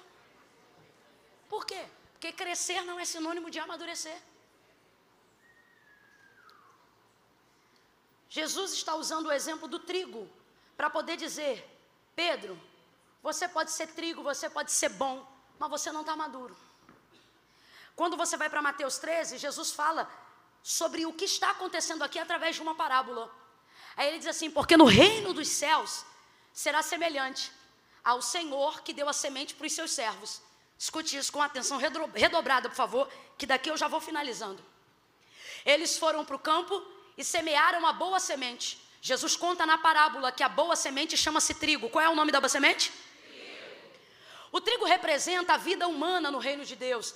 O trigo representa a nossa vida não apenas em Mateus 13, mas por diversas outras vezes relatadas no Novo Testamento, através de contextos da agricultura que Jesus conta. Por exemplo, houve uma ocasião que Jesus passou por uma seara e ele disse assim: Vocês dizem que faltam três meses para a colheita, mas eu vos digo: olhai para o campo e vede como já está tudo branco, pronto para a ceifa. Jesus está falando sobre as vidas serem alcançadas pela salvação do Evangelho, pela salvação de Cristo Jesus. Jesus está ensinando. Então, o homem representa o trigo. Ouve isso? Aí volta para a parábola de Mateus 13, ele diz assim: O meu reino é semelhante à parábola do semeador, que pegou a boa semente da mão do seu senhor e semeou o trigo no campo, a boa semente. Então vou perguntar de novo: qual é a boa semente? Os servos do campo semearam uma boa semente, trabalharam, araram a terra, colocaram uma boa semente, regaram. Só que o texto diz que em dado momento o sono lhes arrebatou. Chegando a noite, eles dormiram. O sono fala do quê? O sono fala de um processo que todos nós estamos sujeitos a passar. O momento da impotência. Por melhor servo que você seja, você não pode tudo o tempo todo. Veja, é o mesmo contexto da parábola das virgens, Mateus capítulo 25, por exemplo. O texto fala de dez virgens, cinco loucas e cinco prudentes. Só que na hora que deu meia-noite, o texto diz que quem dormiu? As loucas ou as prudentes? Não, o texto diz que todas dormiram. A gente frisa na cabeça que é louca, porque acha que sono é coisa de imprudência. Não, a falta de azeite na reserva é imprudente, o sono é para. O que, que o texto está dizendo? Você não tem o controle de tudo o tempo todo. Você pode educar seu filho na casa de Deus e em algum momento isso sair da sua mão e você dizer, Senhor, como é que é isso? E carregar essa culpa. E Deus está dizendo, você não tem o controle de tudo o tempo todo. Você não tem o controle dele o tempo todo na escola. Você não tem o controle dele o tempo todo. O sono fala sobre não ter o controle de tudo. O que, é mais arrebatador, o sono ou a fome? O sono. A fome parece mais agressiva, mas não causa tanto estrago quanto o sono. Você sabia que em 90% de índice de acidentes que não foram causados por alcoolismo foram causados pelo fator? Você sabia que a maioria das pessoas que vivem um acidente por causa de sono normalmente estão a menos de um quilômetro de sua casa? Aí por que, que o estudo aponta isso? Porque as pessoas vão dirigindo e vão pensando: já estou perto, eu vou chegar. Daqui a pouco eu chego, e daqui a pouco não chega, nem hoje, nem amanhã, nem depois. No sertão, quando a criança tem muita fome e a mãe já não tem nada para dar de comer, nem um biscoito de barro, como se funciona no Haiti, normalmente a mãe tenta dizer assim: filho, dorme que passa. E às vezes passa mesmo para sempre, porque entra em estado de hipotermia na hora do sono e dorme para não acordar nunca mais. É uma morte indolor, porém muito triste, chama-se morte por fome. Então a, a, a, fome é agressiva, mas você sabe quem é devastador? Sono. Ele é incontrolável, chega uma hora que ele te arrebata. Isso fala sobre a nossa incapacidade diante de algumas coisas, como a parábola das virgens. Não foram só as loucas que dormiram, as prudentes também não está tudo no seu controle. Escute isso. Aí o texto diz que depois deles terem semeado toda a semente de trigo, eles dormiram, todos dormiram, são servos, estão no campo do Senhor, porém o sono chegou e eles dormiram. Aí o texto diz que durante a noite, enquanto eles dormiam, veio o inimigo. E o inimigo lançou sobre a terra arada, pronta para receber a semente de trigo. Porém, ele lançou sobre toda a terra a semente do joio. O joio é a semente do inimigo. Completa para mim, por favor. O joio é a semente do aquela que vem durante a noite, aquela que se aproveita da fraqueza, aquela que usa a terra que foi preparada para o Senhor para ganhar a sua semeadura. Vai ouvindo aí. Quando os servos acordam de manhã, e percebem que o joio está crescendo junto com a boa semente, que é o trigo, eles ficam desesperados e conta Jesus na parábola. Eles saem correndo até a porta da casa de seu senhor, bate na porta e dizem: Senhor, qual foi a semente que tu nos deste para semear? Ele diz: Olha, eu dei a boa semente para vocês. Qual é a boa semente? Mas agora ocorre que o joio, erva daninha entre as sementes de cereais, está crescendo no meio do trigo. O Senhor quer que nós vamos lá agora e arranquemos essa semente? Ele diz: Não, essa semente quem semeou foi o inimigo.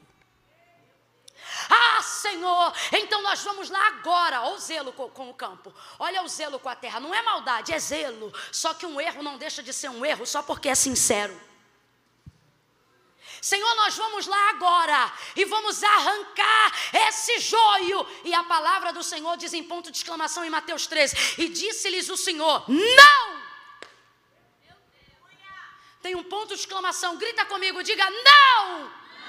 Diga de novo, não! não!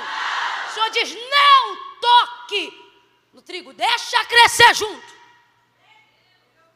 Sabe o que a gente tem que aprender? Primeira coisa, Trigo não é influenciado pelo crescimento de joio. Primeira coisa que a gente tem que aprender: parar de superestimar o, o joio, como se por estar crescendo junto ele vai poder sufocar o trigo. Não, não, não, não. A terra que cresce o trigo também cresce o joio. Agora veja, o joio só cresce, porém o trigo frutifica.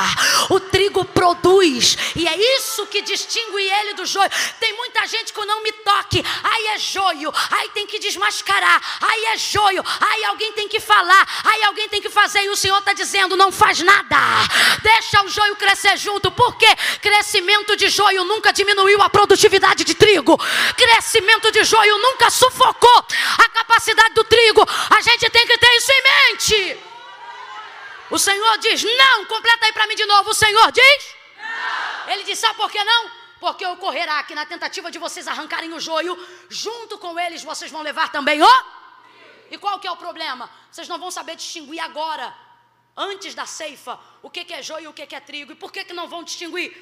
Porque ocorre que o joio, que o trigo, é igualzinho ao joio na fase de crescimento. Quando eu falo de trigo, você lembra da espiga, já cheia de gominho, né? Quem já viu um galinho de trigo aí? Nem aquele de decoração da ceia nunca viu? Quem já viu um galinho de trigo aí? Mas no processo de crescimento, ele não tem aquela espiga robusta. Então, se você coloca um galho de joio e um galho de trigo um do lado do outro, você vai ver que eles são extremamente parecidos, extremamente semelhantes. O que, que a gente está dizendo? O trigo deixa de ser trigo só porque está em fase de crescimento?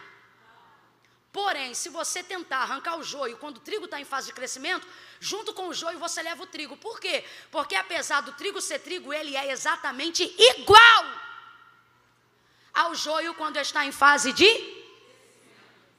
Agora nós precisamos definir alguns pontos. O joio é a semente do inimigo. O trigo é a semente do Senhor da terra. Os servos dizem: Nós não podemos deixar o joio crescer com o trigo, vamos arrancar. O Senhor diz: Não façam isso. Por quê? Porque nós vamos ter prejuízo. Que prejuízo? Já pensou se vocês, para arrancarem um joio, levarem com ele um trigo? Ah, Senhor, agora isso aqui é coisa minha. Eu tentando convencer o Senhor: Ô oh, Senhor, e se eu conseguir limpar a terra toda de joio? E junto com, sei lá, mil fachos, mil feixes de joio, eu só derrubar um galinho de trigo, nós vamos ter prejuízo assim mesmo. Por quê? Porque mil, mil feixes de joio são, igual, são iguais a nada. Porque joio não produz, joio não frutifica, joio não carrega, joio não tem. Joio só ocupa espaço. Agora, acerca do trigo, diz assim o agricultor. Disse assim o próprio Jesus e propõe assim todas as parábolas. Se você semear uma semente de trigo, se ela te devolver pouca, ela te devolve dez. Ele diz assim: dez, vinte, trinta e até sessenta e até cem por. Está dizendo o seguinte: a semente do trigo é tão boa que para ter trigo você só enterra uma, mas ele vai te devolver. Se te devolver pouca, ele te devolve no mínimo 10. Por isso que o agricultor quer semear trigo, por isso que a vida do homem vale a pena. Agora, não importa o quanto o joio cresça, ele não produz, ele não gera espiga, ele não tem conteúdo. Você nunca parou para pensar por que, que o trigo é plantado de manhã na parábola, o joio é plantado à noite, mas o texto diz que os dois crescem? Como é que pode se o trigo foi plantado primeiro? Ora, é porque crescer vazio é mais rápido. Como é que ele alcança o status do trigo tão rápido? Porque ele está crescendo vazio. Agora, o dia da ceifa vai determinar quem produz. Escute isso aí. Aí o Senhor diz: não. Quando o Senhor diz não, a gente, como servo, tem a impressão de que Deus está querendo preservar o joio. Mas não é que Ele está preservando o joio, Ele está tolerando o joio, porque a sua prioridade é o trigo. Você precisa entender que quando um trigo estiver em questão, vale a pena tolerar um joio.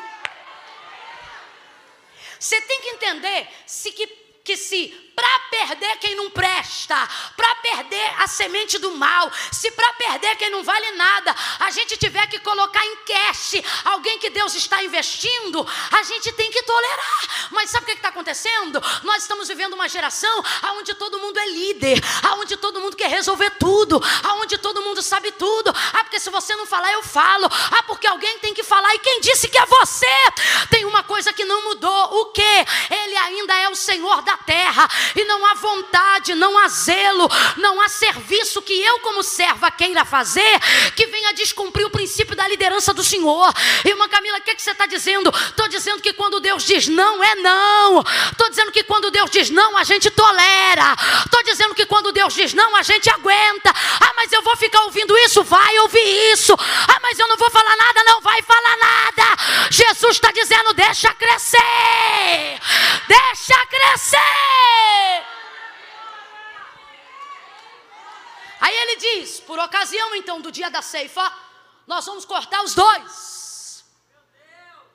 Só que aí o joio vai estar definido como joio. Por quê? A gente quer arrancar joio em fase de crescimento e com isso tende a destruir trigo no caminho. Quando na verdade, para o joio aparecer como joio, você não precisa denunciá-lo. O tempo mostra quem ele é. Segunda coisa que você precisa aprender como serva de Jesus Cristo: qual? Se eu sou serva de Jesus, se eu trabalho no reino de Deus, se eu sirvo a Deus, eu trabalho para Deus. Amém? Amém?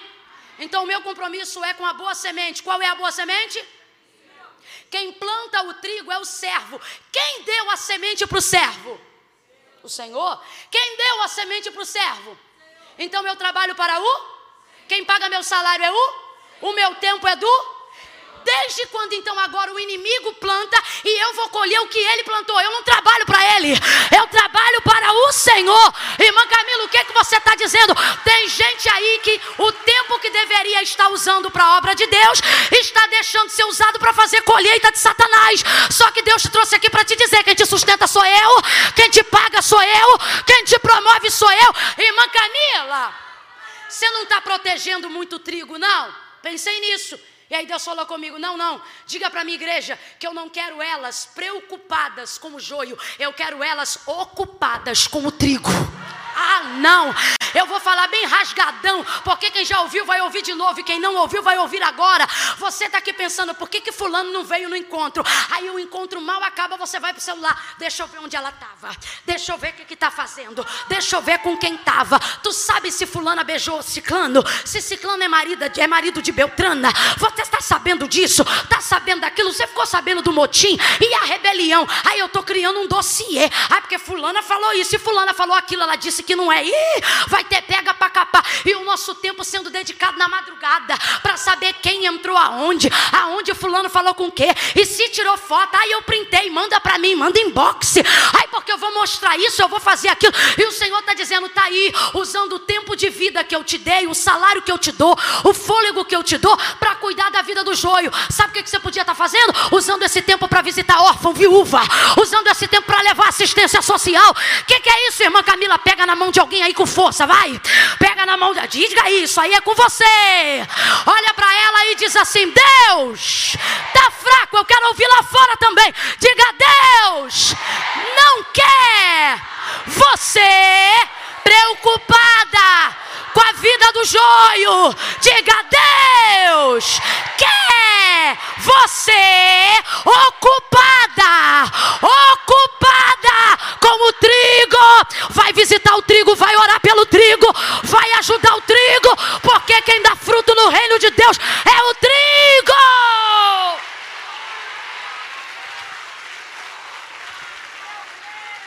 Mas ninguém vai falar que ela é joio. Você acha que só você sabe? Ah, não, vou falar. Deus está mandando, eu vou falar. Você está com um negócio te comendo aqui dentro. Dizendo, ai, porque um negócio que já vazou. E você sabe que vazou. E você acha que vazando, só você sabe? O Senhor está dizendo, tira a tua mão.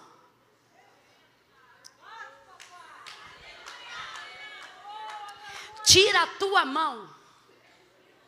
Isso não é problema. Mas Camila, eu sou profeta. Ótimo, ótimo.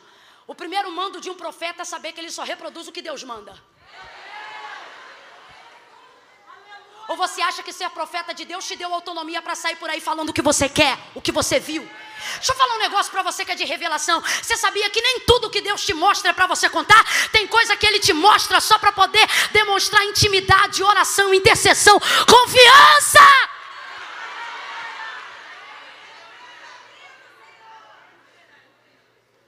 O Senhor está dizendo na parábola: não. O que, que Ele está ensinando? Para de usar o tempo que eu te dei para cuidar das minhas coisas para cuidar das coisas que Satanás está plantando. Vocês não trabalham para eles. Desculpa, mas eu vou falar rasgado. É como se Deus estivesse dizendo: você não trabalha para eles, vocês trabalham para mim. Mas vocês estão pegando o tempo que eu dei para vocês para poder cuidar da vida do joio. Mas sabe qual é o problema?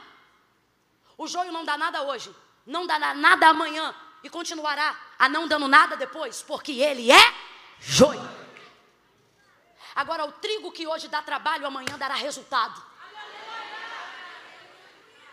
O trigo que hoje parece com joio, vai mostrar com o tempo que não é joio, que ele é. Isso. Volta para Lucas 22 e eu fecho aqui.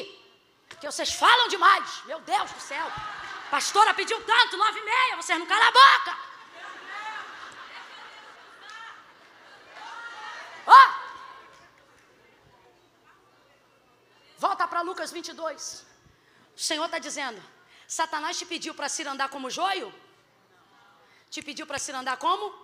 Satanás sabe quem é trigo. Eu sei que não é Satanás que está dizendo eu vejo ele como trigo, é Jesus que está usando o exemplo do trigo. Mas o que, que Jesus está dizendo? Pedro, você não é joio, você é. Agora volta para aqui, para a aplicação, para você que está me ouvindo. Ei, galera da quadra, pessoal do estacionamento, vocês que estão aí na porta da igreja lá atrás. Eita, povo crente. Se é trigo, vai passar pela peneira. Mas por que, que Jesus está orando para o Pai? Dizendo, Pai, não passa ele agora não. Veja, o problema não é se vai passar, o problema é quando vai passar. Por quê? Pai, qualquer discípulo meu vai estar tá pronto para passar. Agora, o quando determina se vai estar tá pronto ou não. Então, o que, que ele está dizendo? Senhor, eu não vim te pedir para livrar ele da peneira amanhã. Eu não vim te pedir para nunca provar um discípulo meu. Eu vim aqui pedir só para o Senhor não permitir com que ele vá agora. Por quê? Porque senão vai destruir meu investimento. Agora se liga na aulinha de agricultura para a gente fechar. Cresce joio, cresce trigo. Cresce junto. Eu estou aqui pregando falando de joio. E você vai tomar uma taca, como diz o maranhense agora. Por quê? Porque enquanto eu estou pregando, você fica fazendo a sua listinha de quem é joio. Aí, ó, Deus está falando, ó. Um joio. A fulana, joio. Aquilo é joio. Uhum. Joio, joio. Sei, te conheço. Você faz uma lista de quem você julga ser joio. Porém, escute isso aí. Isso é um equívoco muito grande. Por quê? Não há em nós condições antes dos frutos de determinarmos quem é o joio. Por isso o Senhor está dizendo não toca. Por quê? Porque o trigo, quando está crescendo junto com o joio, é exatamente igual. Só que o que, que Jesus está falando com Deus agora? Estou parafraseando para você entender. Pai, ele parece joio mas ele é.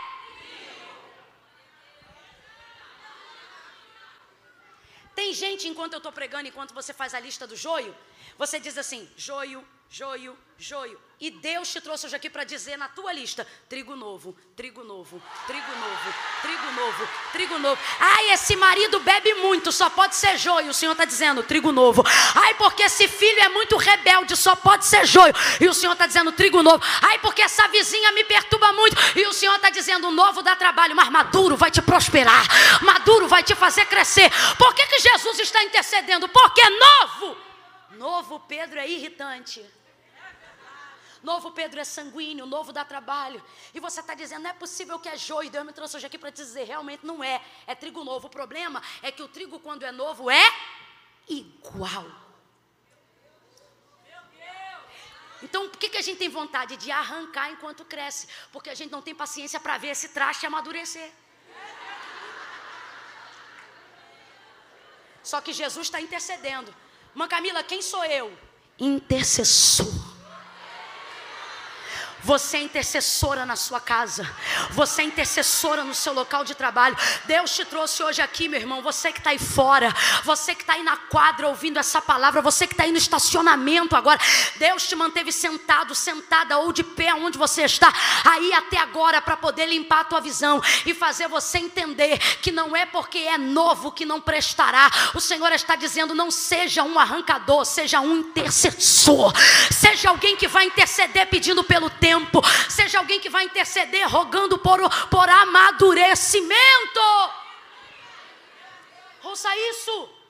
São iguais no período do crescimento. O trigo novo é assim.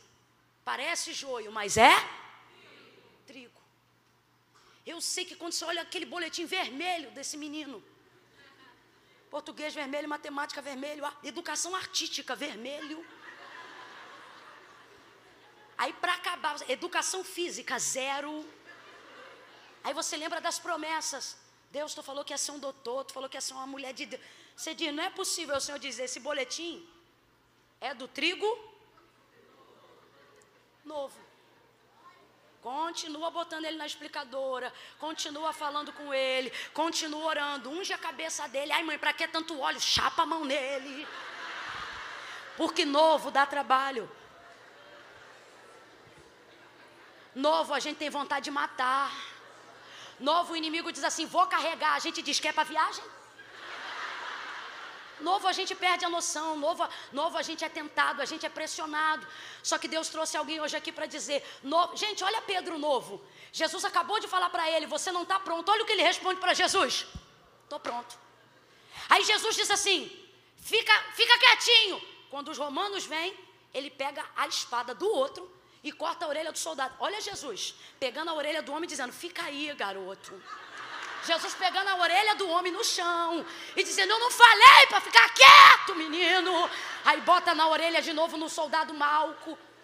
Aí agora sai ele fugido, cheio de coragem. Queria cortar a orelha do soldado. Pedro está perdido. Agora está na fogueira que se aproxima lá da, da porteira lá que João abriu para ele entrar. Aí um, um, um, que é primo de Malco. Olha que loucura. Olha para ele e diz assim: Eu não te vi no monte com ele. Aí ele diz: Eu? Nunca te vi lá. Você imagina se o primo do camarada descobre que o que cortou a orelha dele estava lá na fogueira. Aí ele nega. Aí o texto diz que quando ele nega, o galo canta. Tem gente que acha que o galo canta três vezes e ele nega. Não, o galo é mais obediente, o galo só canta uma. Quem nega três é Pedro. Não conheço, não sei quem é, nunca estive lá. Aí olha a cena mais triste da vida de Pedro. Quando o galo canta, Jesus atravessa o pátio. O texto diz que a cabeça de Jesus olha Pedro por cima dos ombros. Sabe o que é isso? Quando ele negou, o olhar de Jesus bateu de frente. E o texto diz que saindo dali, ele foi chorar. Só quem já chorou amargamente sabe que lágrima é essa. Foi chorar amargamente. Jesus morre, ressuscita ao terceiro dia, vai visitar Pedro. Período de dor também é período de amadurecimento. A alegria é muito boa, mas não ensina metade do que a gente aprende no período do luto, da dor, da tristeza, da enfermidade. Volta Jesus para Pedro: Pedro, tu me amas? Eu amo, Senhor. Pedro, tu me amas? Eu amo, Senhor. Aí aponta meio que para João que vive colado e foi com ele até o Calvário e diz: Tu me amas como estes me amam? Aí ele não responde, eu te amo, ele diz, tu sabes que eu te amo. O que, que isso aqui significa? Tu sabes que apesar do que eu fiz, eu te amo. Engraçado, sabe o que, que Pedro está dizendo? Eu reconheço que eu não estou pronto, mas eu te amo. Aí Jesus faz o quê? Dá três meses de disciplina para ele, é isso? Bota ele no último banco, é isso? Promove ele na hora. Apacenta quando você entender que depende de mim, você está pronto. Quando você entender que depende de mim, mesmo não estando totalmente pronto, já estará capaz de começar a desenvolver a obra que eu tenho na sua vida. Novo, deu muito trabalho. Novo, cortou a orelha de Malco. Novo, falou que estava pronto quando ainda não estava. Novo, negou a Jesus. Novo, discutiu depois da celebração de uma ceia. Novo, brigou com João depois de estar diante de Jesus. Novo, dava mais trabalho do que sucesso. Agora tem uma coisa: depois que Jesus foi assunto aos céus e ele disse: Apacenta as minhas ovelhas, meu irmão. Depois que chorou o amargo, aprendeu a dar valor ao doce. Depois que entendeu o que, que era infidelidade, foi o mais fiel dentre, dentre todos. Depois que passou por esse processo, chegou o dia da peneira, Pedro. Aí você diz, irmã Camila, você está dizendo que na minha maturidade eu serei provada? Sim, por quê? Porque a prova não vem para expor o pior de você, mas para expor o melhor que você aprendeu durante o processo. Por que, que aqui Jesus roga para ele não cair na peneira? Mas qual é o destino de Pedro? Você sabe, ele morreu numa cruz de cabeça para baixo. E não foi a guarda que pediu para virar de cabeça para baixo, foi ele que diz: Posso fazer uso do meu último pedido? Pode. O que, que você quer? Quer ser livre? Não, não quero ser livre, não. Faz só um favor, hum, coloca os cravos na minha mão, me arrebenta na cruz sim, mas vira de cabeça para baixo, porque eu não sou digno de morrer a mesma morte de cruz do meu Senhor. Pedro queria ser um mártir? Não. Pedro só queria ser fiel àquilo que ele sentia acerca de quem era Jesus Cristo na sua sua vida. Uma pessoa que não tem medo da morte chegou ao auge da maturidade. Quem aqui já foi visitar alguém no Instituto do Câncer? Alguém aqui que foi visitar alguém às vésperas da morte? É estarrecedor. A gente sai perturbado de casa, orando, dizendo: Deus me dá uma palavra, Senhor me diz o que, que eu falo, o que, que fala. Aí quando você chega na sala, a pessoa já te recebe com um sorriso de orelha a orelha. Aí você já pensa, ficou insano. Deve ter variado. Não. Aí a gente diz: Eu vou orar por você. Olha, só ora para preparar, porque eu já vi o portão aberto e eu quero ir. Aí você diz, meu Deus, não é possível. Gente, estou falando aqui mentira? Nunca teve essa experiência? Que Deus te dê então uma. Já vi pai chamar todos os oito filhos antes de morrer e dizer: chama Fulano e botar a mão na cabeça e dizer: te abençoa assim, chama Beltrano, pá, pá, pá. Chegou no oitavo, abençoa todo mundo. Ele disse: agora eu vou, e morreu. Que nível de maturidade é esse? Aonde Deus pode chegar para um Moisés e dizer: tá vendo aquele monte? Sobe ali, morre ali. Olha que loucura. Aí o texto diz: e ouvindo Moisés ao Senhor, subiu e morreu ali, aonde? Onde Deus havia mandado. Uma das coisas que a gente vê da maturidade é que o que a gente tinha medo nos 18 não significa mais nada dos 30 para frente. Por exemplo, opinião pública. A gente vive a nossa vida tentando se remontar para poder fazer o que todo mundo quer, para agradar o que todo mundo pensa, para ser popular na escola, para ser carismática no trabalho, para ser bem-sucedido no ministério. Aí chega um ponto da maturidade que não importa mais o que, que o outro pensa de você, porque você reconhece os valores que tem, independente dos padrões sociais. Aí nessa época, você vai aguentando um tipo de tranquilidade. Por quê? Porque você percebe que não depende mais do que tem para você ser quem você é. Você sabe quem você é. Quando é que um trigo estava pronto para ir para a peneira? Quando ele se soltava da casca. Por que, que Jesus roga dizendo, Pai, livra ele dessa tentação agora, dessa prova agora? Porque quando o trigo é novo, a semente cresce colada na casca. A casca pega os nutrientes da terra e passam para a semente.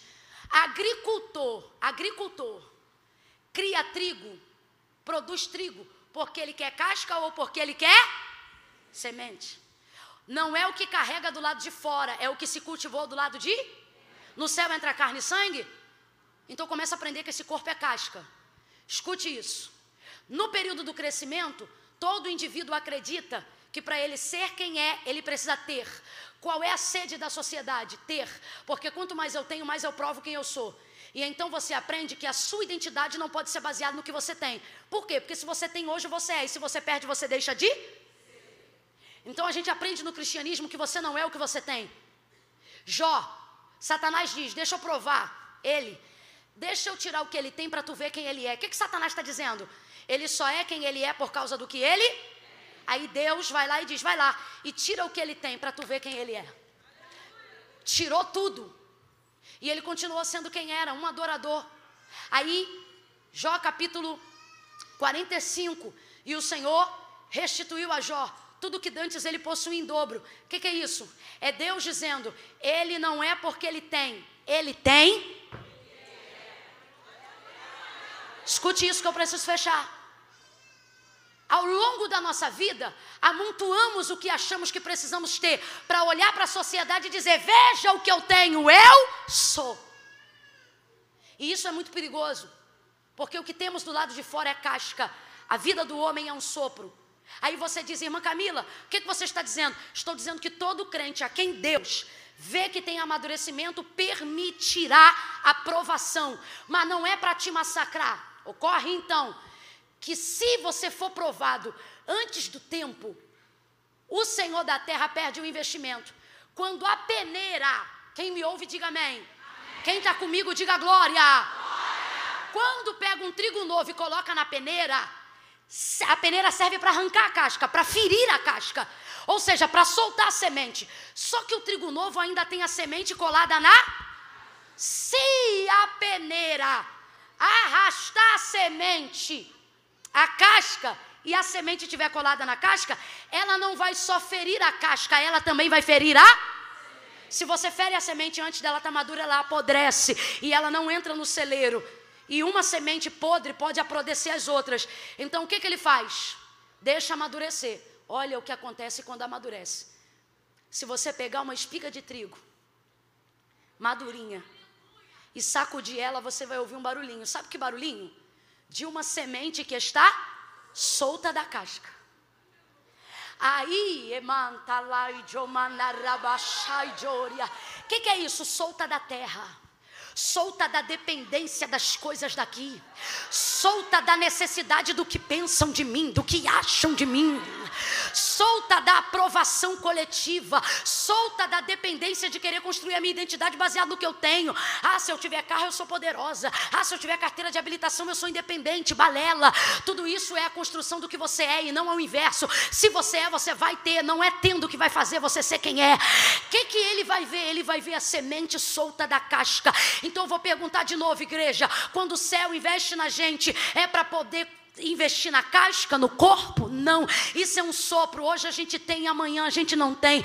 Agora, o que, que ele está dizendo? Quando tiver madura, aí solta da casca. Aí a peneira que vem para castigar, ela pensa: eu estou castigando, mas não está castigando. Ela está ajudando. Por quê? Ela vem para poder libertar a semente. Ela vem para poder dar a semente para o agricultor. Irmã Camila, o que, que você está dizendo? A prova, a tentação, ela não pode vir antes. Para quê? Para não me machucar, mas também não pode deixar de vir depois. Por quê? Porque ela vem para mostrar que todo o investimento que Deus fez em mim foi válido até aqui.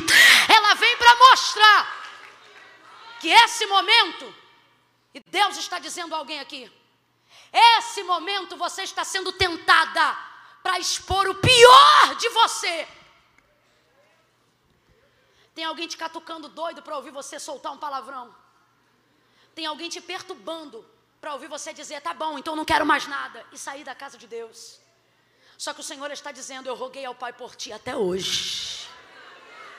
Chegou a hora de você se soltar dessas coisas e mostrar que essa aprovação não veio para extrair o pior de você, mas para mostrar todo o investimento que Deus fez em você até aqui. Pega de novo na mão dela, vamos orar junto agora. Pega de novo na mão dela. Pega bem firme, galeria, todo mundo, quadra, junto agora. Ninguém de mão solta, estacionamento, todo mundo. Segura a mão de alguém aí agora onde você está. Segure a mão desta pessoa. Oh, meu Deus. Oh, meu Deus. Diga para ela, amadurece. Agora olha para ela ou para ele e diz: e solta dessa casca.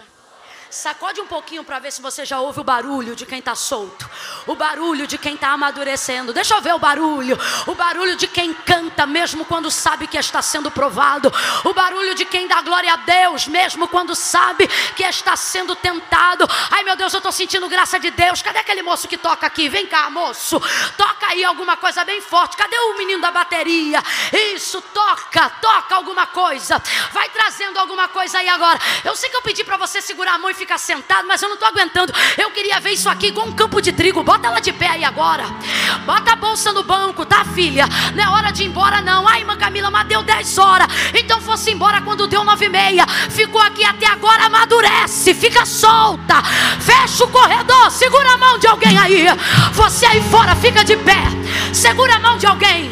Olhe para essa pessoa e diga: essa peneira vai mostrar o melhor de você. Essa prova vai mostrar que você cresceu. Esse momento vai mostrar que você amadureceu. Essa tentação vai mostrar que você não é mais uma menininha, uma garotinha. Ela cresceu. Ela cresceu. Eu ouço o céu aqui.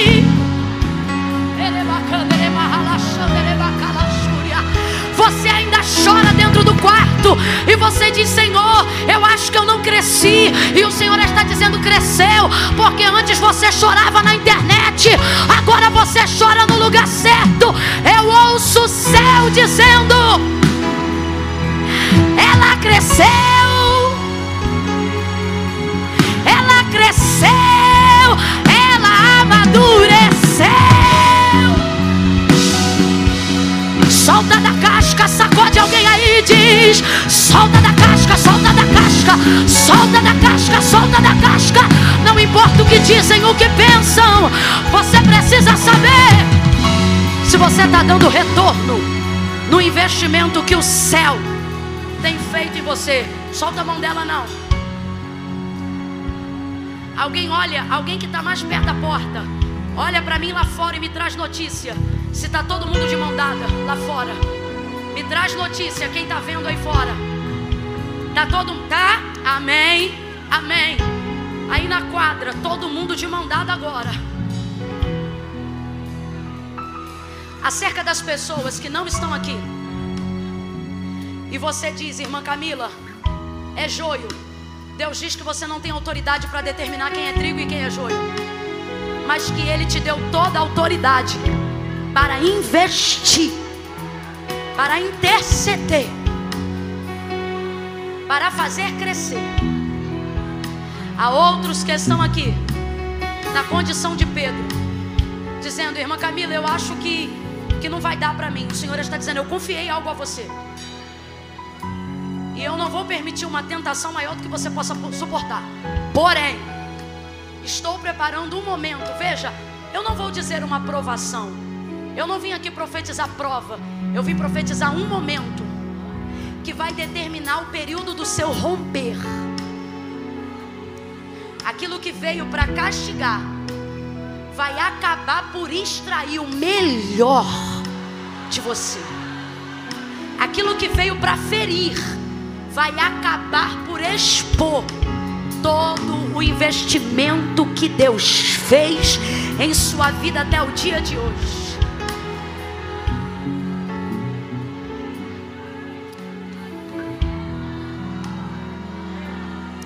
Gente, eu estou aqui diante de Deus. E é como se eu ouvisse uma voz de um coral dizendo assim, desse jeito como eu estou reproduzindo. Ela cresceu, cresceu. Olha ela lá, ela cresceu. Aí eu ouço um coral de segundas vozes dizendo assim: e amadureceu.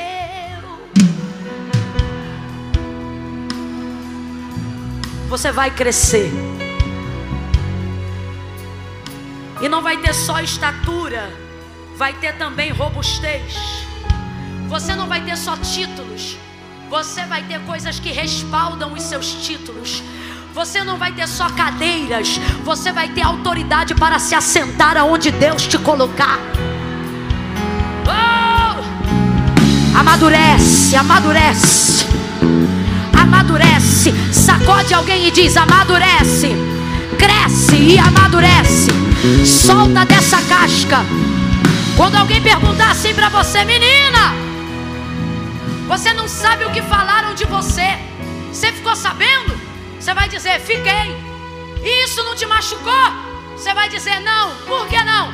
Porque só feriu a casca, só bateu na casca. Ninguém vai destruir o que Deus está investindo em mim. Ninguém vai destruir o que Deus está construindo dentro de mim. Solta da casca, solta da casca. Para de usar o seu tempo para cuidar do joio. Quando alguém olhar para você e perguntar: Menina, tá sabendo do joio? Você diz: Não tô. Tenho andado ocupada demais como trigo. Tenho andado ocupada demais fazendo a vontade do Senhor, trabalhando para o Senhor. E para fechar, no cultivo antigo, não solta a mão dela não. No cultivo antigo funcionava assim: eles iam para a região oeste da cidade era onde o vento soprava mais forte. E era lá que eles faziam a separação da casca e do trigo, bem como também lá que queimavam o joio. Quando eles colhiam tudo junto e colocavam na peneira, olha que coisa interessante.